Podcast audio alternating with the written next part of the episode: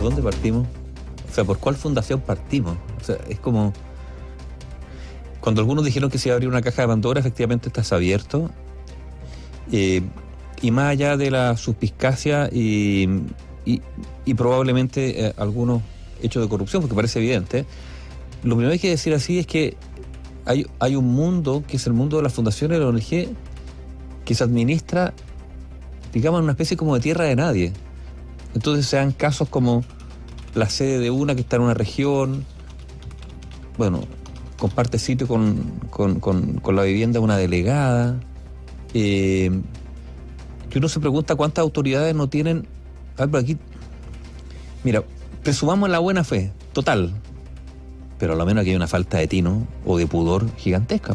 Bueno, en el caso de la Araucanía, ¿no? Bueno, en el caso de la Araucanía. Entonces, una falta de tino. O sea, ¿cómo no darse cuenta que Rivas le pase dos mil millones con, esos consejeros de la Araucanía, le pase dos mil millones a una empresa que puede tener 20, años si quieren, pero no tiene experiencia en reciclaje, que por lo menos en el sistema público se espere la, no se puede ir a improvisar, no se puede ir a. Eso es uno. Néstor, y en Concepción, una ex candidata alcaldesa, que a través de se consigue una fundación, a ver si te increíble, se consigue una fundación para hacer los trámites para obtener los dineros que no son para esa fundación, sino que son para otra. Una especie como de triangulación entre fundaciones. Alguna adquiría días antes. Entonces, está bien, ahí, ahí uno podrá sospechar más, digamos.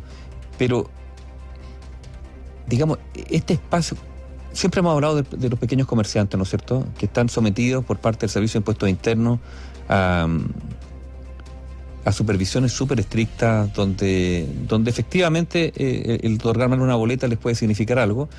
Eh, y tenemos este mundo donde sin empacho se destinan 20, 30, digamos, decenas de millones de pesos de un lado para otro, eh, sin ningún procedimiento mayor, digamos, que, que, una decisión prácticamente autónoma. ¿Y, ¿Y dónde está la supervisión, la fiscalización? ¿Quién asegura de que lo que dicen que se va a hacer se hizo? O en los montos, digamos, de mercado, sin sobreprecio. Y cuando digo sobreprecio, eso incluye las remuneraciones de los directores de esas fundaciones. Es que nos está cuidando la billetera fiscal y esto va para todos. Para todos, digamos, los estamentos, incluso para los que tienen una cierta autonomía. Eh, yo creo que esto es muy, muy, muy complicado porque en buena lid yo creo que no se puede hacer un debate tributario si el Ministerio de Hacienda no pone sobre la mesa cómo se garantiza dónde va a estar el foco de la, de la puesta de los recursos. O sea, cómo se están gastando los actuales recursos que hay. No se le puede entregar más plata a un sistema que claramente huele mal. Vamos a esperar lo que diga la justicia en la parte legal. Pero aquí algo no está bien. Hubo tiempo de licitar y no lo hicieron. Le sacaron la vuelta, le sacaron la vuelta al artículo 23 que obligaba a ciertos montos ir a una licitación. Le sacaron la vuelta, literal. Lo bypasearon. Lo bypasearon. Y, y aquí escala mucho más arriba porque usted comprenderá que hacer modificaciones a glosas presupuestarias, insisto en este punto, no es de un alcalde, no es del gobernador de Antofagasta, no corresponde a un consejero, eh, a un consejero regional, no, no, no. Aquí hay responsabilidades más arriba. Y, y sabes lo otro también, bueno, más allá de la generosidad con que se financian eh, fundaciones ligadas a políticos, ¿no es cierto? Y no solo la expresidenta Michelle Bachelet, también ella, pero político, y uno dice la vuelta de mano, el sobarle el lomo a algunos, bueno, todo, todas esas expresiones que son bien pedestres, pero que pueden calificar, uno puede poner sobre la mesa.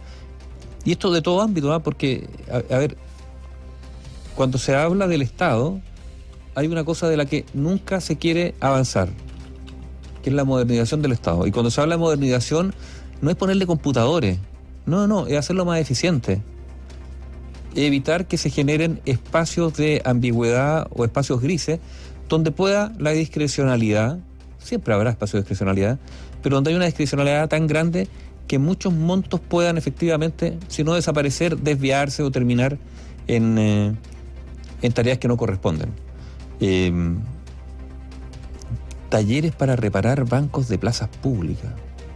Entonces hoy día, en, en nuestro programa en la mañana, los auditores empezaron a colaborar. ¿Qué fundaciones podrían ellos hacer? Las cosas absurdas. Porque esto es tan absurdo, o sea, hay tareas tan absurdas realizadas por las fundaciones en estos papeles, digamos, con los cuales asignan recursos, que claro, da para reírse. Pero aquí son, a ver, son muchos millones de pesos que aparentemente a lo menos, incluso hablando de la buena fe, han sido mal usados o usados de una manera eh, que no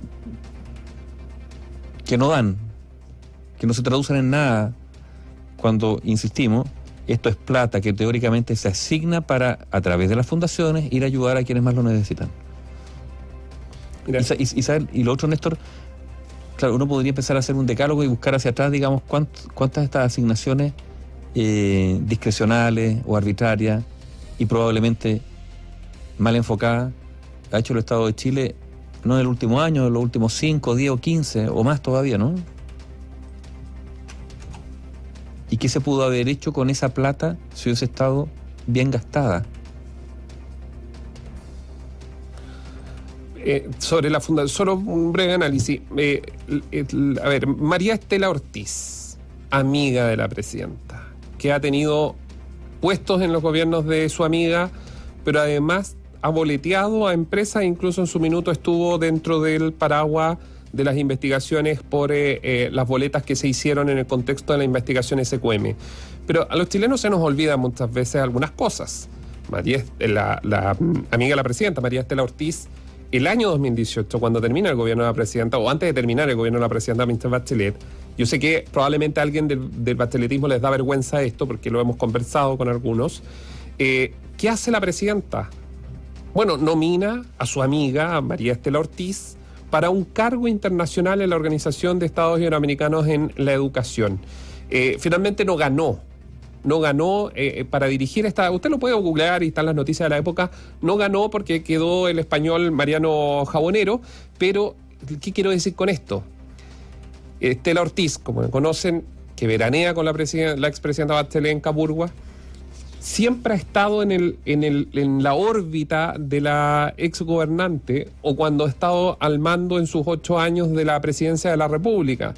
Entonces, que esté ahora en la fundación de la presidenta con estos contratos directos en el gobierno regional Bio, Bio que pueden hacerse. Si, si, a ver, si el tema acá, la pregunta de fondo no es, y yo quiero pensar bien de muchos de ellos, que uno les toca reportear, no, pero ¿Es María Estela Ortiz la persona para dirigir eso? ¿No hay nadie más capacitado? Por ejemplo, la Universidad de Concepción, la Universidad, no sé, San Sebastián, las universidades que haya que llegan en Concepción, ¿no hay nadie que tenga la capacidad para liderar algo que tienen que todos de Santiago hacerlo?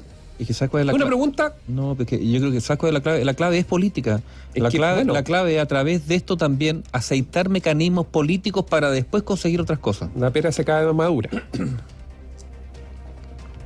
Más allá, digamos, del financiamiento directo de la militancia, de, los ya, que, de los activistas políticos, es otro cuento. Pero, pero, creo que aquí también hay una especie de, nuevamente, de financiamiento indirecto de la política. Entendida en un sentido bastante amplio, ¿no? No solo los partidos, ¿no? La actividad política. Algunos dicen no hay nada nuevo bajo el sol. O sea, lo nuevo es el mecanismo, pero no el tema de fondo porque siempre esto ha ocurrido. Bueno, es un consuelo un poco pobre. Como siempre ha ocurrido, tendrá que seguir ocurriendo. Bueno, para que no ocurra, insisto, modernización del Estado, modernización de verdad del Estado. Eso significa que los partidos políticos tendrán que renunciar al Estado como un espacio donde se asignan puestos de trabajo a los militantes, no teniendo competencia muchos de ellos para esos puestos. Entonces, esto también debiera ser una prueba, una, prueba de blancura de todos los partidos políticos que su militancia dura, la más activa, finalmente ellos la han ubicado cuando han estado en el gobierno, en el Estado. Y, yo, mira, voy a decir lo mismo que dije en materia de, seguridad, que revisando los antecedentes hay que poner mucha atención a lo que va a hacer las próximas semanas Carola, eh, la ministra del Interior, Carolina eh, Toa, porque Carolina Toa ha avanzado más de lo que se ha dicho por los medios, porque se ha mantenido de forma más reservada el trabajo, y ha hecho un trabajo bien interesante en cuanto a la agenda de seguridad. Pronto van a haber novedades sobre, por ejemplo, el gobierno ya tomó absolutamente como de ellos, algo que viene siendo propuesto por el Senado sobre interoperabilidad, eh, que eso es muy importante porque un Ministerio de Seguridad que de verdad tenga poder sobre los otros para exigirles cosas, o sea, que el Servicio de Impuestos Internos haga su pega, que envíe datos, que la aduana, qué, qué sé yo. Lo vamos a ir analizando seguramente en los meses que vienen. Pero así como está eso, que puede ser algo muy importante para el país, también está en que el gobierno anuncie medidas concretas en transparentar de cómo estamos gastando la plata el Estado, la plata de todos nosotros, hasta de la persona más humilde que cuando se compra su ayuya en el negocio y le dan la boleta está contribuyendo al Estado. Ojo con eso, hasta el más humilde de los humildes, cada vez que compre algo en un negocio establecido, está contribuyendo al Estado. No nos perdamos en eso. Todos contribuimos. Entonces, ¿cómo se está gastando la plata este es un tremendo tema. Y yo sé que esto le genera ulticar y empiezan a rascarse por aquí y por allá los funcionarios públicos. No todos, los que están. No, quiero usar mucho adjetivo, pero los que están representando a los funcionarios públicos. Porque esa gente que ha secuestrado unidades completas que cuando un mini, y, mire, me pueden mandar todos los correos que quieran a partir de ahora, porque siempre lo hacen, pero esos señores y señoras que secuestran la función pública, y también les habla a ustedes en las municipalidades, que no dejan que alcaldes que quieren hacer un trabajo diferente lo puedan hacer, que ministros que quieren hablar de mejorar el sistema no lo puedan hacer, que directores de servicio que quieren realizar mejoras no lo puedan hacer ellos también son responsables. Y en algún minuto tiene que llegarles la hora. Esa es la verdad. Y esto no es con color político, porque aquí se han apoderado de instituciones a su fin. Y yo voy a volver con este ejemplo. No es posible que el, el registro civil, un día antes del 18 de Navidad, cierren a las 11 de la mañana porque los señores tienen que ir a hacer sus compras. Eso es inaceptable. No es un derecho que ganaron, señores. Eso no es un derecho, debería darles vergüenza. Entonces, cuando hablamos de todo esto, también está eso, porque allí está la plata del Estado. Sí, las fundaciones, los amigos, la amiga de la presidenta, la amiga de no sé quién, del concejal, etcétera, etcétera, y que podemos pasar de aquí hasta diciembre porque seguro que va a salir más. Pero también está dónde se está gastando la plata y esto tiene que ver con eficiencia estatal. Porque la eficiencia estatal nos va a destinar recursos que probablemente se puedan destinar a algo tan importante como es la educación, por ejemplo. Análisis sin compromisos. Opinión independiente.